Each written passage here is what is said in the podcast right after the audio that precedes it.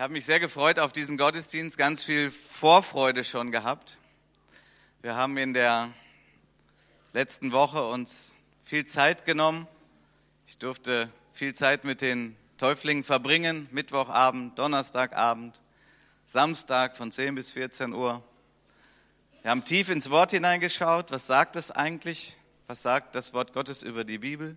Was, was sagt das Wort Gottes über die Taufe? Seid ihr da? Hat gar keiner was gesagt? okay, wir haben uns intensiv damit beschäftigt, was heißt es eigentlich, sich taufen zu lassen? Weil das wirklich ein Meilenstein ist, ein großer Schritt. Einer der größten Schritte, die man im Leben hier auf Erden gehen kann. Das ist zumindest meine Sichtweise.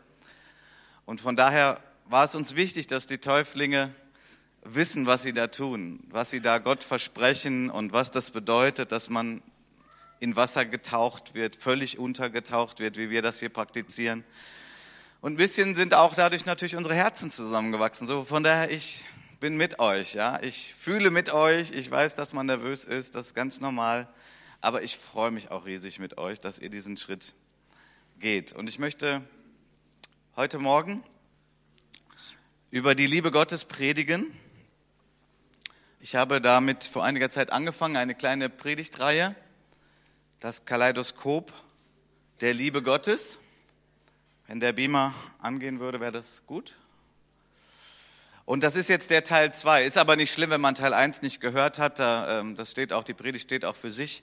Die kann man auch einfach nur so hören. Wer aber sagt, Teil 1 würde ich auch gern hören, die ist im Internet äh, auf unserer Webseite evangeliumshaus.de. Da kann man auch den Teil 1 noch hören. Und wer will und vielleicht die nächsten Wochen nicht kommen kann, das geht dann auch noch so weiter mit Teil 3 und so weiter. Kaleidoskop der Liebe Gottes und heute will ich den Fokus setzen auf die Liebe des Vaters zum Sohn, also Gott Vater, seine Liebe zu seinem Sohn Jesus Christus und möchte drei Aspekte mit euch betrachten, denn die Liebe Gottes ist ein Riesenthema. Es ist vielleicht das größte Thema, das es überhaupt gibt, weil Gott ist der Schöpfer und er ist Liebe. Und irgendwie scheint ja auch das Thema Liebe das größte Thema für uns Menschen zu sein. So wie kann ich das behaupten? Und wenn man mal überlegen würde, welche Themen werden denn so besungen? Ja, wenn man mal überlegt, Lieder werden geschrieben äh, in Hitparaden und äh, Voice und was es alles so gibt. Ähm, überlegt mal, welche Themen werden besungen? Nun, es wird natürlich nicht immer über die Liebe gesungen, aber wenn wir ein... Nee, nee, also ich, ich kenne mich, das reicht. Ich glaube nicht, dass es so einen Menschen gibt, sondern wir alle sehnen uns danach, geliebt zu sein. Und wenn wir überlegen, was sind vielleicht die bewegendsten Momente in unserem Leben, das, wo wir am tiefsten berührt waren, dann sind es oft so Abschiedsmomente oder eben sich kennenzulernen, die Frau des Lebens gefunden, der Gang zum Traualtar. Und wieso sind denn das die bewegendsten Momente im Leben? Ja, weil es um Liebe geht. Liebe ist und bleibt das größte Thema. Und es ist ein so mannigfaltiges Thema, deswegen habe ich diese Reihe genannt ein Kaleidoskop. Wissen wir alle, was ein Kaleidoskop ist? Ich habe mal eins mitgebracht. Das ist ein Kaleidoskop. Äh, das gibt es auch in viel größer und viel teurer und viel besser. Ein Kaleidoskop ist so etwas, ich kann jetzt hier durchschauen, am besten hält man es eine Lichtquelle. Hier sind so Splitter drin. In diesem hier wahrscheinlich aus Kunststoff, das gibt es aber auch mit Glas in den teureren. Und wenn ich das jetzt so drehe, dann entsteht jedes Mal ein anderes Bild. Immer ein schönes, buntes Bild. Hier sehen wir auch ein Bild von einem Kaleidoskop, von einem schöneren, größeren. Und das ist eine schöne Illustration für die Liebe Gottes, weil die Liebe Gottes ist so mannigfaltig, die hat so viele Facetten. Facetten heißt Gesichter. Die Liebe Gottes hat so viele Gesichter. Ähm, es ist überwältigend. Wir werden hier auf Erden nicht an das Ende der Liebe Gottes kommen. Keiner wird sagen, ja, jetzt habe ich die Liebe Gottes erforscht, ich weiß genau Bescheid. Also hier in dieser Box, da ist jetzt die Liebe Gottes, das ist das und das und das. Nein, nein, die Liebe Gottes, wir werden nicht an ein Ende kommen, es zu verstehen. Wir werden auch die Zeit im Himmel brauchen, äh, um weiter die Facetten der Liebe Gottes zu entdecken und zu erleben und zu sehen. Die Liebe des Vaters zum Sohn die Liebe von Gott Vater zu seinem Sohn Jesus Christus, den er auf diese Erde sandte und Jesus, der freiwillig auf diese Erde kam, um das Wichtigste zu tun, nämlich uns Menschen zurückzuerobern, zurückzugewinnen. Und ich möchte drei Aspekte der Liebe Gottes zu seinem Sohn heute mit euch betrachten, nämlich die bedingungslose Liebe, die erzieherische Liebe und die triumphierende Liebe. Die bedingungslose, die herausfordernde und die triumphierende Liebe. Die bedingungslose Liebe. In Lukas 3, die Verse 21 bis 23, hier geht es um die Taufe von Jesus. Das ist natürlich jetzt besonders für euch auch, die ihr euch heute taufen lasst. Da heißt es, unter all den vielen, die sich taufen ließen, war auch Jesus. Als er nach seiner Taufe betete, öffnete sich der Himmel und der Heilige Geist kam in sichtbarer Gestalt wie eine Taube auf ihn herab. Und aus dem Himmel sprach eine Stimme, du bist mein geliebter Sohn, an dir habe ich Freude. Alte Übersetzungen sagen, an dir habe ich Wohlgefallen. Jesus war ungefähr 30 Jahre alt, als er anfing, öffentlich zu wirken. Mag der eine oder andere sich fragen, schöner Text, aber was soll denn da jetzt der Vers 23 noch dabei? Irgendwie, hä? Der war, okay, 30 Jahre alt, dann fing er an zu wirken. Was hat es jetzt mit der Taufe zu tun? Das ist ja so ein Kommentar, den Lukas mit in sein Evangelium geschrieben hat. Aber ich habe es bewusst hier reingesetzt. Der Vater liebt Jesus, seinen Sohn, bedingungslos. Der Vater liebt seinen Sohn nicht, indem er sagt, Jesus, wenn du das und das tust, dann werde ich dich auch ganz doll lieb haben. Es ist die bedingungslose Liebe. Es ist die Liebe des Vaters, der sagt, ich liebe dich, egal was du tust. Und das ist die Grundlage der Liebe Gottes. Und das, diese Form der Liebe, das können wir hören, da können wir auch sagen, ja stimmt, hört sich auch gut an. Aber ich möchte mal behaupten, dass wir, wir alle, weil wir in dieser Kultur hier unterwegs sind, immer wieder mal Mühe haben, diese Liebe überhaupt zu verstehen. Man merkt es daran, wenn man jemandem etwas schenkt, dass nicht selten die Reaktion kommt, ach, das war aber nicht nötig. Wir sind zutiefst geprägt in unserer Gesellschaft vom Gedanken der Leistung. Das ist durch und durch so. Das lernen die Kinder schon recht früh, spätestens wenn sie in die Schule kommen, wenn es Zeugnisse gibt. Und wenn sie erleben, dass die Eltern sie so ganz doll lieb haben, weil sie eine Eins mit nach Hause gebracht haben. Nun, das Prinzip der Leistung ist nicht grundweg falsch. Versteht mich richtig. Aber die Liebe ist etwas anderes. Und die Liebe Gottes ist bedingungslos. Deswegen habe ich das mit dran geschrieben hier. Jesus war ungefähr 30 Jahre alt und er hatte noch nicht angefangen, öffentlich zu wirken. So, es war nicht am Ende der Zeit, als Jesus diesen auch sehr schweren Weg gegangen ist, dass am Ende der Vater gesagt hat, wow, das hast du richtig gut gemacht, weißt du? Ach, jetzt habe ich dich richtig lieb. Nein, die Liebe Gottes ist der Startpunkt. Und die bedingungslose Liebe, ohne dass Jesus etwas geleistet hat, ist die Liebe des Vaters. Und das ist die Liebe, die wir hier verkündigen und die wir hier predigen. Und das ist die Grundlage und der Kern der Gemeinde Jesu. Es ist die bedingungslose Liebe. Deswegen liebe ich Gemeinde so sehr. Gemeinde heißt, jeder ist willkommen, jeder ist akzeptiert und angenommen, egal welches Geschlecht, egal welche Nation, egal welcher soziale Stand, egal wie viel Geld auf dem Konto oder vielleicht ganz viel Schulden. Egal. Weil das ist die Liebe Gottes, bedingungslos. Jeder ist akzeptiert, jeder ist angenommen, jeder ist wichtig. Das ist die Liebe Gottes. Das ist mein Sohn, an dem ich Freude habe, an dem ich Wohlgefallen habe. Und wir sehen, dass Jesus selber, der natürlich den Vater repräsentierte, dass er genauso mit den Menschen, mit den Zeitgenossen damals umging. Und da haben sich oft die anderen ja auch gewundert, gerade auch die frommen Menschen, die in einer Leistungsreligion unterwegs waren. Ich spreche hier von den Pharisäern, mit denen hatte Jesus oft Stress. Die, die sich darauf etwas einbildeten, die meinten, naja, also mich muss Gott schon lieb haben. So viel wie ich bete und spende und allem entsage. Gott, auf mich kannst du schon stolz sein. Ich habe die Liebe verdient. Wisst ihr, Jesus hatte oft Stress mit diesen Menschen, weil sie eben die Liebe gar nicht verstanden haben. Sie waren in Leistung mit Gott unterwegs. Und deswegen waren ihre Herzen gar nicht offen für die Liebe Gottes. Deswegen haben sie sich geärgert und sie waren neidisch. Und wenn Jesus freundlich und wertschätzend war zu Menschen, die die Ehe gebrochen haben, zu Verbrechern wie Zachäus, der andere ausgebeutet hat, der als Jude mit der Besatzungsmacht der Römer kooperierte, reich wurde und die anderen noch ausgepresst hat. Wirklich falsch, wirklich schlecht, Sünde, keine Frage. Aber Jesus hat bei ihm etwas anderes gesehen. Hier ist eine Seele, hier ist ein Mensch. Hier ist jemand, der braucht Liebe und Wertschätzung. Und Jesus sagt, Zachäus, heute werde ich dich besuchen. Das war eine Phase, wo Jesus gerade sehr beliebt war, wo alle gerne in seiner Nähe waren, so ein richtig very important person. Und dann wundern die sich, wie, der geht zu dem?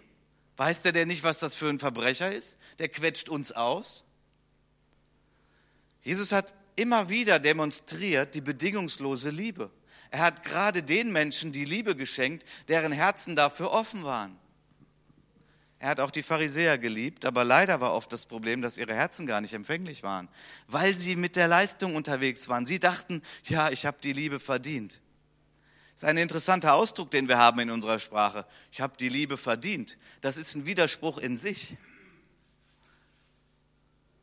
Wenn du unterwegs bist mit verdienen, ich habe das verdient, dann bist du nicht auf der Ebene der Liebe. Dann bist du irgendwo anders unterwegs, auf der Ebene der Leistung, des sich Erarbeitens. Und dann Gebe dir Gott einfach Erleuchtung, Begegnung mit ihm, mit seinem Geist. Bedingungslos. Hätte Gott Bedingungen gestellt, er wäre gar nicht erst auf diese Erde gekommen. Jesus kam, um zu zeigen, Gott liebt euch. Für jeden ist ein Weg da, für jeden ist die Möglichkeit da, geliebt zu werden und aufgrund der Liebe, die wir empfangen von Gott, entfalten wir uns. Wir lassen das Böse. Warum? Weil wir Gott lieben. Und das ist unsere Motivation.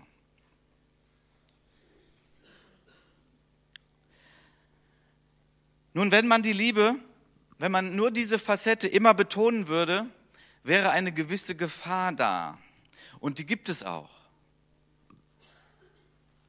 Man nennt das Dietrich Bonhoeffer hat das so formuliert, einer der größten und wichtigsten Theologen unserer, ja, auch unseres äh, Volkes.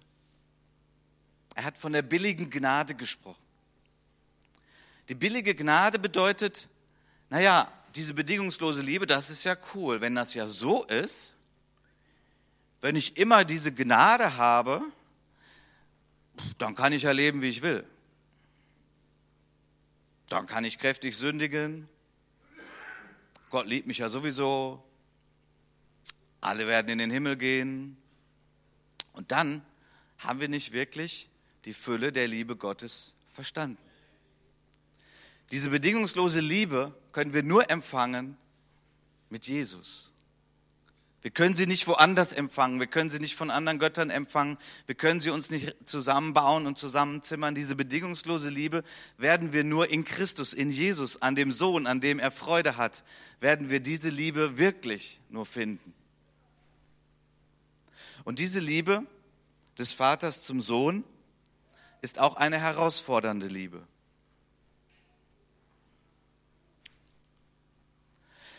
Und manche Christen, die so am Anfang sind und die bedingungslose Liebe geschmeckt haben, und das ist gut so, einfach ein Baby im Glauben zu sein, von einem Baby erwartet man keine Leistung. Dann kommt aber die Zeit, wo Gott der Vater anfängt, uns zu formen und uns zu erziehen. Und das hat mit Herausforderungen zu tun. Und hier ist eine ganz wichtige Weichenstellung. Hier ist es so wichtig, dass wir als Gläubige dann diesen Schritt mitgehen und erkennen, auch das ist die Liebe Gottes, obwohl sich das gar nicht so anfühlt. In Johannes 14 sagt Jesus zu seinen Jüngern, Vers 1 und 2, lasst euch durch nichts in eurem Glauben erschüttern. Vertraut auf Gott und vertraut auf mich. Im Haus meines Vaters gibt es viele Wohnungen. Wenn es nicht so wäre, hätte ich dann etwa zu euch gesagt, dass ich da hingehe, um euch einen Platz zu bereiten? Hätte ich natürlich nicht gesagt, ist die Antwort. Das wäre eine rhetorische Frage. Jesus sagt, ich bereite eine Wohnung im Himmel vor für jeden Gläubigen. Er wird die Ewigkeit im Haus Gottes verbringen, wo Freude ist, wo Licht ist, wo es nur gut ist, wo keine Sünde mehr ist, keine Schmerzen mehr, keine Krankheiten mehr. Das bereite ich für euch vor. Das sagt Jesus Kapitel 14, Johannes, das ist hier die Zeit kurz bevor er gefoltert wird, kurz bevor er massiv leidet, kurz bevor er an das Kreuz geht, kurz bevor er stirbt, in das Grab gelegt wird und dann in Herrlichkeit aufersteht.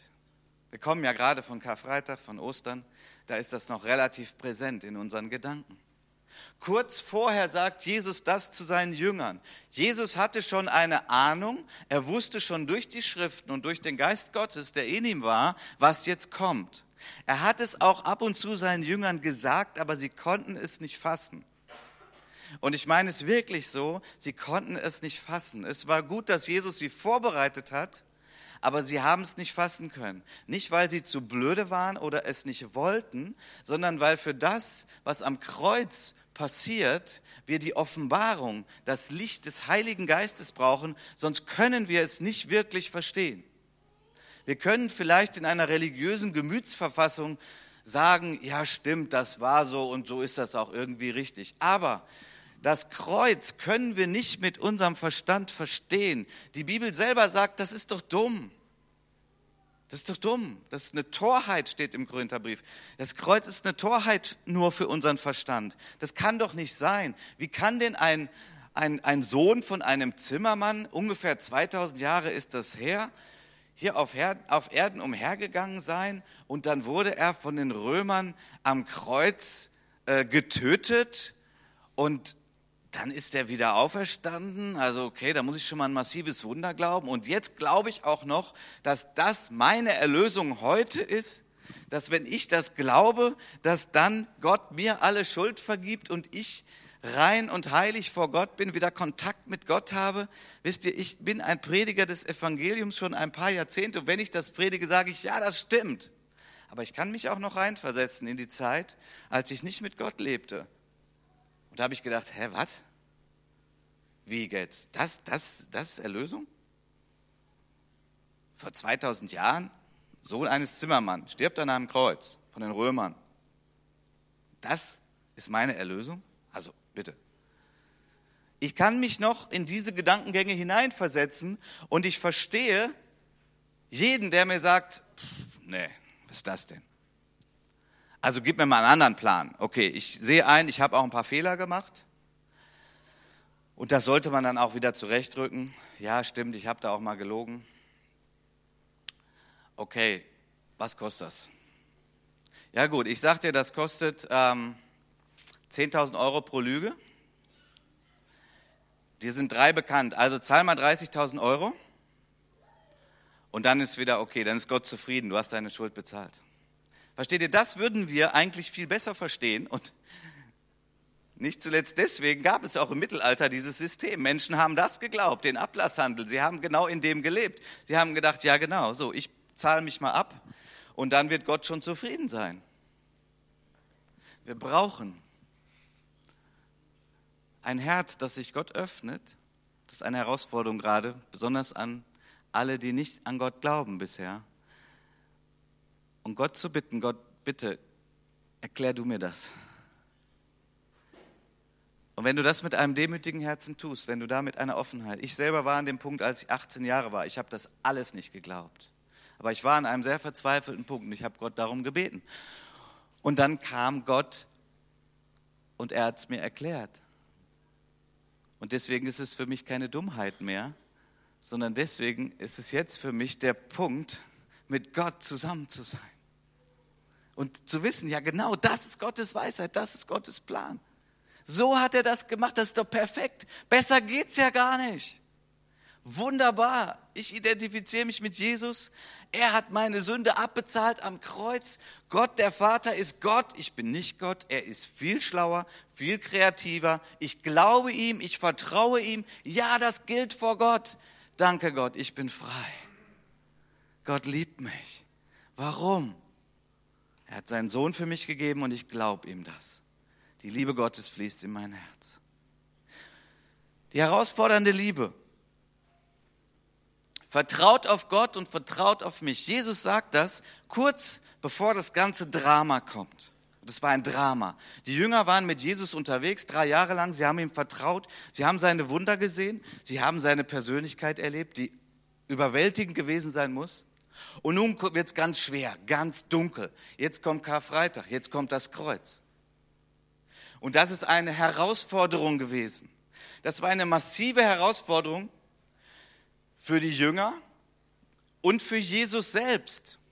Denn Jesus hat sich ja seiner Gottheit entledigt, heißt es. Er war Mensch wie du und ich. Er hat Gefühle gehabt, er hat Ängste gehabt und nun hat er richtig Angst. Hättest du auch, wenn du wüsstest, es geht bald Richtung Kreuzigung und du bist der, der am Kreuz hängen wird. Jesus hatte eine Vorahnung, ein Wissen durch die Schriften und durch den Geist Gottes in ihm. Aber das war ja nun kein Spiel. Das war ja nun, jetzt kommt nicht gleich Trick 17. Ha, Jesus, nee, jetzt habe ich doch noch mal einen anderen Plan. Jesus hat unter Tränen gerungen vor Gott dem Vater im Garten Gethsemane und hat gesagt, Papa, gibt es da irgendwie noch einen anderen Weg? Ich meine, gibt es noch einen anderen Plan? Können wir das noch mal irgendwie anders machen? Er hat gerungen, er hat geweint, er hat geschwitzt. Und zwar so massiv, dass es Blut war. Du kannst das nachlesen in den Evangelien. Gibt es irgendwie einen anderen Weg? Dreimal hat er gesagt, Herr, Papa, gibt es irgendwie einen anderen Weg? Es gab keinen anderen Weg. Natürlich hätte Jesus alle Freiheit gehabt zu sagen, okay, ich mach's doch nicht. Er hatte die Freiheit dazu, natürlich. Er musste nicht für seine Sünde sterben, er war ohne Sünde. Er hätte zu jedem Zeitpunkt sagen können, das ist mir zu schwer. Ein paar Engel bitte, ich will einfach wieder in den Himmel. Das, nee, ich will nicht. Und irgendwie, wenn man das liest, da waren ja die Gedanken bei ihm da. Übrigens, dann wären wir heute nicht hier und wären wir alle hoffnungslos verloren. Aber er vertraut, und das ist die Herausforderung, wenn wir als Gläubige in Situationen kommen, wo wir sagen, das fühlt sich gerade gar nicht mehr wie die Liebe Gottes an, dann sind wir in einer Herausforderung von Gott, ihm zu vertrauen und somit in tiefere Dimensionen seiner Liebe zu kommen. Tiefere Dimension seiner Liebe. Der Vater hat immer einen Plan. Gott der Vater hat einen Plan für jeden von euch, für euch Täuflinge. Er hat einen Plan, einen guten Plan. Der Vater hatte einen Plan für Jesus. Dieser Plan hieß Sieg. Dieser Plan hieß Freude. Dieser Plan hieß totale Befriedigung. Dieser Plan hieß, ich gebe mein Leben und danach feiern wir. Ich komme gleich auf diesen dritten Aspekt der triumphierenden Liebe. Aber diese triumphierende Liebe, dahin kommen wir nur, wenn wir bereit sind, die Herausforderungen des Lebens anzunehmen und aus Gottes Hand zu nehmen und zu glauben, dass es immer noch seine Liebe ist. Ein ganz kleines praktisches Beispiel. Ich habe vier Kinder, die sind übrigens heute alle hier. Ich freue mich riesig. Und als ich mein, als ich zum ersten Mal mein Kind im Kindergarten abgegeben habe, ja, man fährt da morgens zum Kindergarten und gibt seinen kleinen Stöpsel da ab, so zum ersten Mal. Das ist mir schwer gefallen. Ich weiß nicht, wie euch das so geht, die ihr auch Kinder habt. Das ist mir schwer gefallen. Die Moment so, oh, Mann, mein Kind, ja, aber du hast die ganze Zeit irgendwie so beide gehabt, du hast es beschützt und, und äh, du wusstest, es geht ihm gut. Und auf einmal, ich sag mal, in wildfremde Hände. Also bitte jetzt nicht beleidigt sein, alle Kinder, Kindergärtner, die hier sind und äh, Pädagogen und so. Das, das war auch ein guter Kindergarten, den haben wir ausgesucht. Es ist ihm ja auch gut gegangen. Aber dieser Moment war, oh. Und dann habe ich noch abgespürt, dass es ihm auch nicht so gut ging. Der wollte da jetzt auch nicht allein gelassen werden. Ja, irgendwie, Papa geht und er ist da. Oh, irgendwie auf einmal andere Menschen, alles irgendwie wildfremd. Der kleine Stöpsel, das hat mir wehgetan. Das meine ich mit herausfordernder Liebe. Es gibt Dinge im Leben, die fühlen sich nicht gut an. Sie sind trotzdem wichtig. Sie gehören zur Erziehung, zur Prägung und zur Formung. Können wir Gott glauben und ihm vertrauen, wenn er uns durch solche Wege führt? Dann brichst du durch wirklich in die tiefere Schicht der Liebe Gottes, wenn du sagst, okay, ich verstehe das jetzt nicht. Und mein Sohn hat das damals nicht verstanden, warum der Papa ihn alleine lässt. Der hat das nicht verstanden. Ja, Papa muss arbeiten. Ja, aber das, versteht ihr, es gibt Dinge, die, die kann man noch nicht fassen, weil man noch nicht so weit ist. Das ist einfach so. Die Liebe des Vaters bedeutet, er wird dich durch Situationen schicken, das fühlt sich alles andere als nach Liebe an, aber in der Zeit formt er dich, prägt er dich und er wünscht sich, dass du ihm vertraust. Boah, so blindes Vertrauen, das schmeckt uns gar nicht. Blind Vertrauen. Christus hat blind vertraut. Er hat auf Gott vertraut. Wir wissen das Ende der Geschichte. Ja klar hat Gott ihn auferweckt. Aber Christus musste vertrauen, dass Gott der Vater es tut. Er hat es nicht in seiner Hand gehabt. Er hat es nicht entschieden. Er hat es nicht einfach machen können. Er hat es gar nicht machen können. Er gab sich hin in den Tod, in dem Vertrauen, dass Gott der Vater ihn auferweckt. Und Jesus sagt zu seinen Jüngern, Ihr vertraut Gott, vertraut mir. Jetzt vertraut mir. Nehmt das, was ihr gerade an mir seht und was ihr an mir sehen werdet in den nächsten Tagen, wenn ich ans Kreuz gehe. Nehmt das mal von mir. Ich vertraue Gott dem Vater. Vertraut mir. Ihr werdet auch durch schwere Zeiten gehen. Vertraut Gott dem Vater. Wisst ihr, dass dieses Vertrauen, das nennt die Bibel Glauben. Und das ist, was Gott rühmt. Das ist, wo Menschen geehrt werden in der Bibel, weil sie genau das getan haben. Das widerstrebt unserer Natur zutiefst. Aber das ist ein Schritt des Weges mit Gott und der tieferen Erkenntnis seiner Liebe und der Erfüllung des Planes für unser Leben. Warum steht ein Abraham in der Bibel und er wird so geehrt? Ein Noah, ein Mose, ein Paulus. Warum werden die so geehrt in der Schrift? Ja, weil das die perfekten Leute waren. Weit gefehlt. Die Bibel ist schonungslos, lest mal nach. Was haben die für Fehler gemacht? Boah, die hätten wir vielleicht ausgeschlossen. Ne? Ja, einem erzählen, das ist hier meine Schwester und das war die Frau. Oh, bei Abraham. Jakob, der Betrüger. Meine Güte, den möchte ich nicht als Nachbarn haben. Was der die Leute übers Ohr gehauen hat.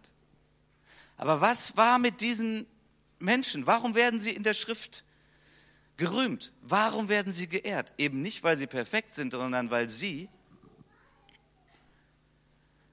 geglaubt haben, weil sie vertraut haben, weil sie sich an Gott gewandt haben und haben gesagt, okay Gott, ich verstehe das gerade gar nicht. Du sagst das, ich vertraue dir. Abraham, geh mal aus deinem Land. Dem ging es da übrigens sehr gut. Mit all deinen Leuten und so. Er war da geehrt. Es war alles perfekt. Geh mal aus deinem Land. Ich schicke dich in ein anderes Land. Ja, okay, wohin denn? Ja, sag ich dir nicht. Geh mal. Abraham vertraute Gott. Er glaubte Gott. Er ging und dafür wurde er gerühmt. Noah, bau mal eine Arche. Ja? Also hier geht's, wo jetzt nicht wo ein Meer ist, sondern hier. Uh. Er vertraute Gott, er glaubte Gott. Und überall gibt es dann ein Happy End und gibt es einen Sieg und gibt es einen Triumph. Das ist wunderbar. Aber wir alle müssen irgendwann, und mehrmals im Leben habe ich zumindest erlebt, kommen wir an so Punkte, wo wir sagen, verstehe ich nicht, fühlt sich nicht gut an. Ich vertraue dir. Ich gehe, ich mache. Und dann wachsen wir, dann kommen wir vom geistlichen Baby, vom geistlichen jungen Mann wachsen wir heran zu einem geistlichen Mann, zu einem Vater in Christus. Wir müssen durch solche Punkte gehen.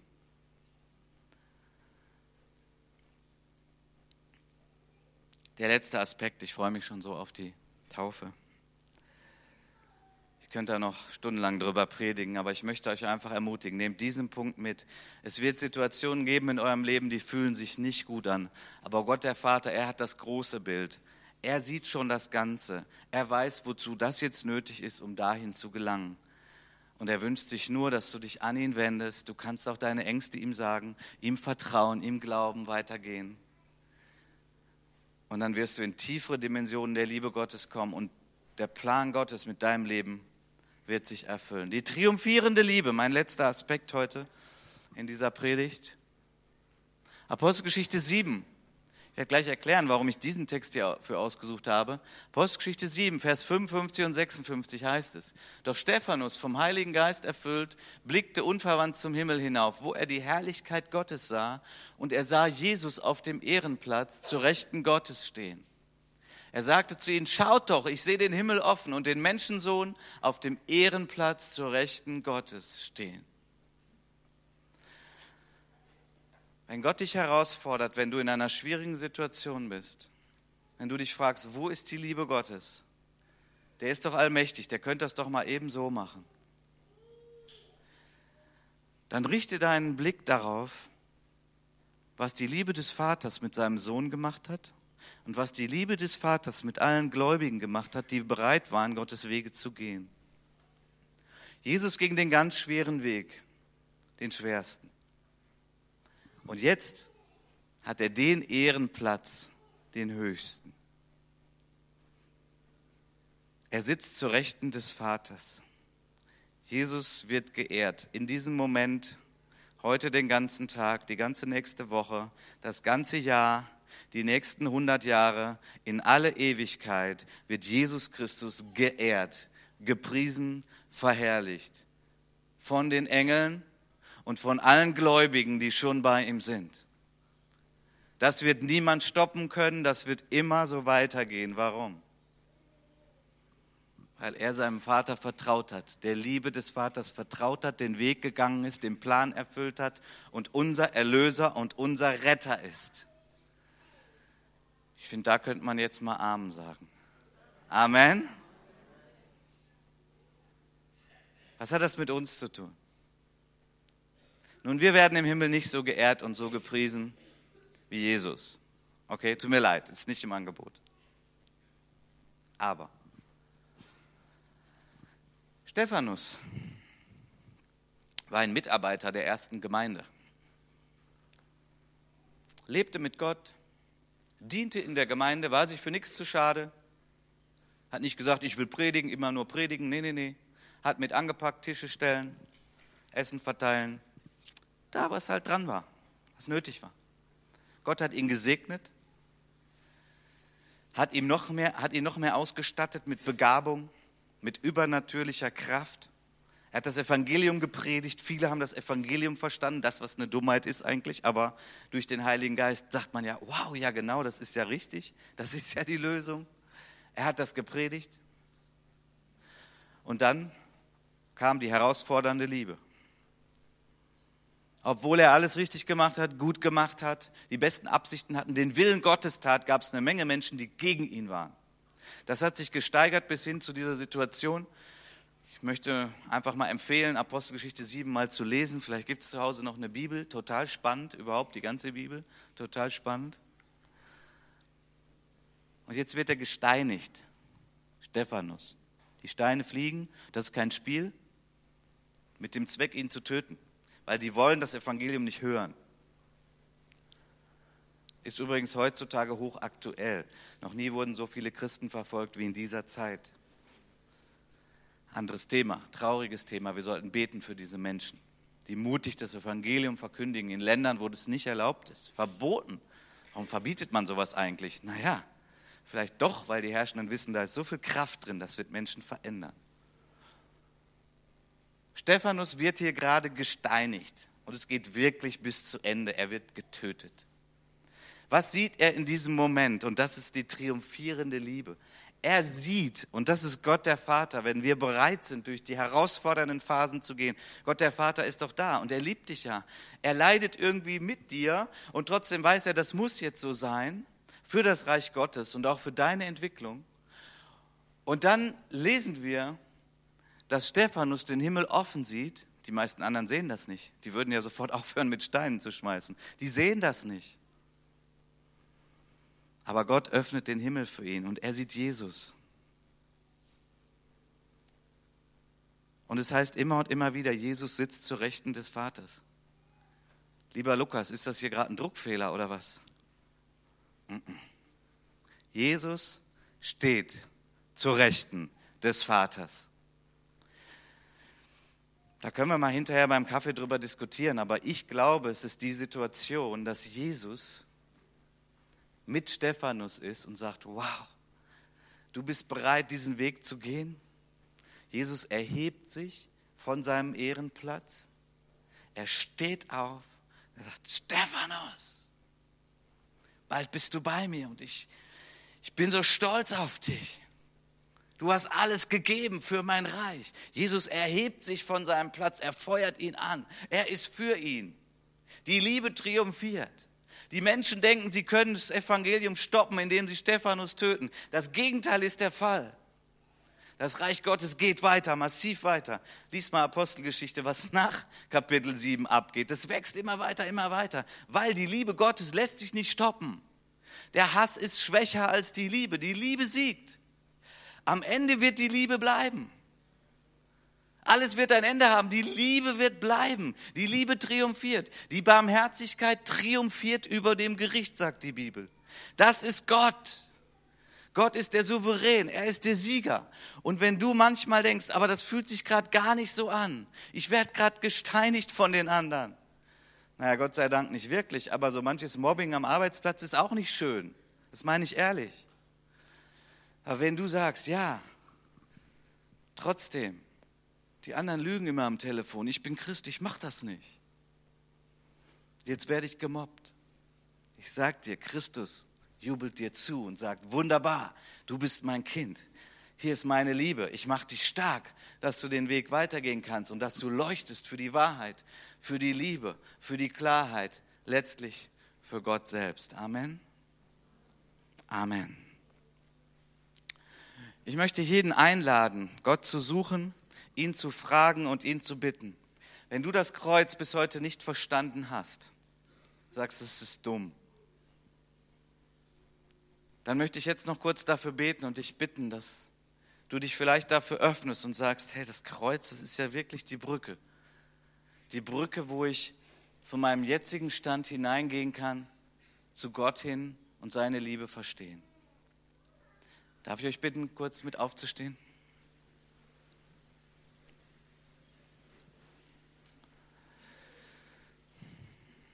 Himmlischer Vater, deine Liebe zu verstehen, dafür brauchen wir auch die Hilfe von deinem Geist. Und darum bitte ich dich jetzt, dass du all denen, die noch nicht verstanden haben, dass für deine Liebe auch das Kreuz nötig war, dass du das jetzt erklärst, dass du das Licht im Herzen anmachst. Vater, und ich bitte dich für alle, die wir das schon erkannt haben, aber im Moment durch schwere Zeiten gehen, dass du uns auch segnest mit deinem Geist. Dass wir dir neu vertrauen und dass wir sagen, okay, du hast es zugelassen. Ich vertraue dir und glaube, das ist immer noch der Weg deiner Liebe mit mir. Du formst mich gerade, du erziehst mich und bringst mich auf ein neues Level. Ich sage Ja dazu. Amen.